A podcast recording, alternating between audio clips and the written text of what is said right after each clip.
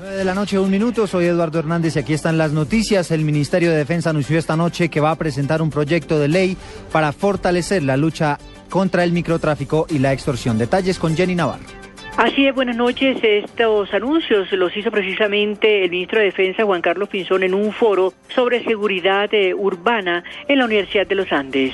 Juan Carlos Pinzón me dijo que en tres semanas será presentado al Congreso de la República un proyecto de ley para fortalecer las penas por microtráfico y la extorsión en el país. El Ministerio de Defensa ha venido trabajando con la Policía Nacional.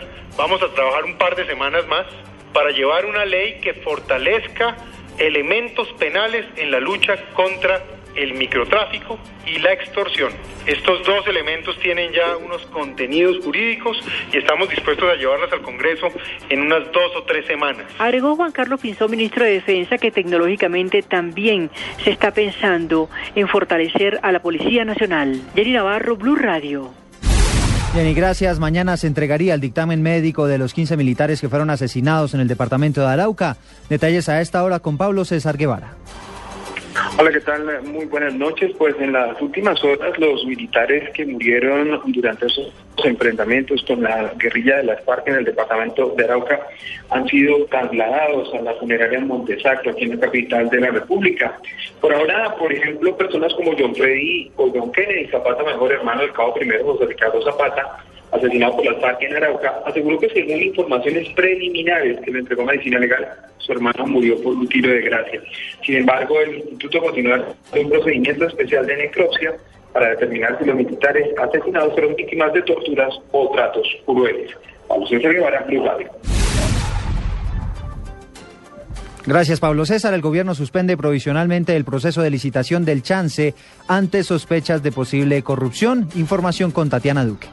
La gobernación de Sucre aplazó por 15 días el proceso licitatorio al que solo se presentó la firma Aposucre, donde el actual senador Héctor Alfonso, hijo de Nilce López, alias La Gata, tiene el 7% de sus acciones. La decisión fue tomada luego de que la presidencia de la República, a través de la Secretaría para la Transparencia, anunciara que demandará la investidura de este legislador por violar las inhabilidades para ostentar este cargo. Asimismo, la dependencia había pedido que se suspendiera el proceso ya que había presuntas irregularidades. La gobernación advirtió, no obstante, que podrá reanudar la licitación si cesan las causas que motivaron la suspensión de la misma. Tatiana Duque, Blue Radio.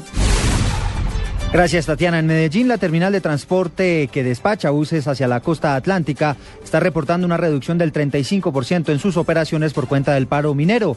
En la capital de Antioquia se encuentra Byron García. Son cerca de 27 mil pasajeros los que se han visto afectados con la suspensión de este servicio. Las empresas de transporte han decidido no despachar buses hacia Caucasia y hacia la costa atlántica debido a los bloqueos originados por el paro minero. Las empresas consideran que es un riesgo para los pasajeros y para su propio patrimonio despachar buses que puedan ser incinerados en las vías. Así lo explica el gerente de las terminales de Medellín, Carlos Alberto Molina. Reducido más o menos un 35% de la, de la gente que sale hacia la costa atlántica. El, eh, es decir, incluyendo las otras vías que la semana pasada estuvieron cerradas, pero ya este fin de semana se habilitaron todas y hoy la única que nos sigue problemas es la de la costa en Caucasia. En total son 1.850 los vehículos que han dejado de salir hacia la costa atlántica. Las empresas que aún prestan el servicio se han visto obligadas a cambiar de ruta, aumentando hasta en 8 horas el tiempo de recorrido e impactando negativamente en los costos. Desde Medellín, Byron García, Blue Radio. Y nosotros seguimos aquí con el descubrimiento especial de la visita del Papa a Brasil para la Jornada Mundial de la Juventud. Y a esta hora nos vamos para Río de Janeiro, porque además de la emoción de esta primera jornada de la visita del Papa, también estuvo marcada por fuertes disturbios. Saludamos a esta hora a Miguel Garzón. Buenas noches. Eduardo, buenas noches. Señores, para mañana se espera que el Papa Francisco descanse luego de la extensa jornada que tuvo hoy en la que se reunió con la presidenta de Brasil, Dilma Rousseff, recorrió una céntrica avenida de la ciudad de Río de Janeiro a la que asistieron miles de personas para darle la bienvenida a la Jornada Mundial de la Juventud. Estos actos se vieron manchados por los disturbios que fueron protagonizados por manifestantes que se apostaron frente al, al Palacio de Guanabara, donde el Papa está reunido, estuvo reunido con la mandataria y se enfrentaron con las autoridades. Estos hechos dejaron hasta el momento un herido y dos detenidos, según informaron medios locales. Desde Río de Janeiro, Miguel Garzón, Blue Radio.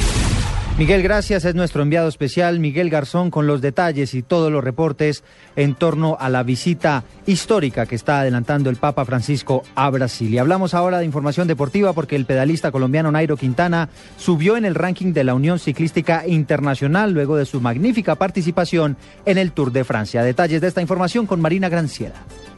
La histórica actuación del joven ciclista colombiano Nairo Quintana en el Tour de Francia, el boyacense ascendió a la cuarta casilla en el ranking individual de ruta de la Unión Ciclística Internacional, la UCI. El líder del ranking es el ganador del Tour, Chris Froome, seguido por el serbio Peter Sagan y el español Joaquín Purito Rodríguez. En el ranking de naciones, Colombia ocupa la tercera posición. Marina Granciera, Blue Radio.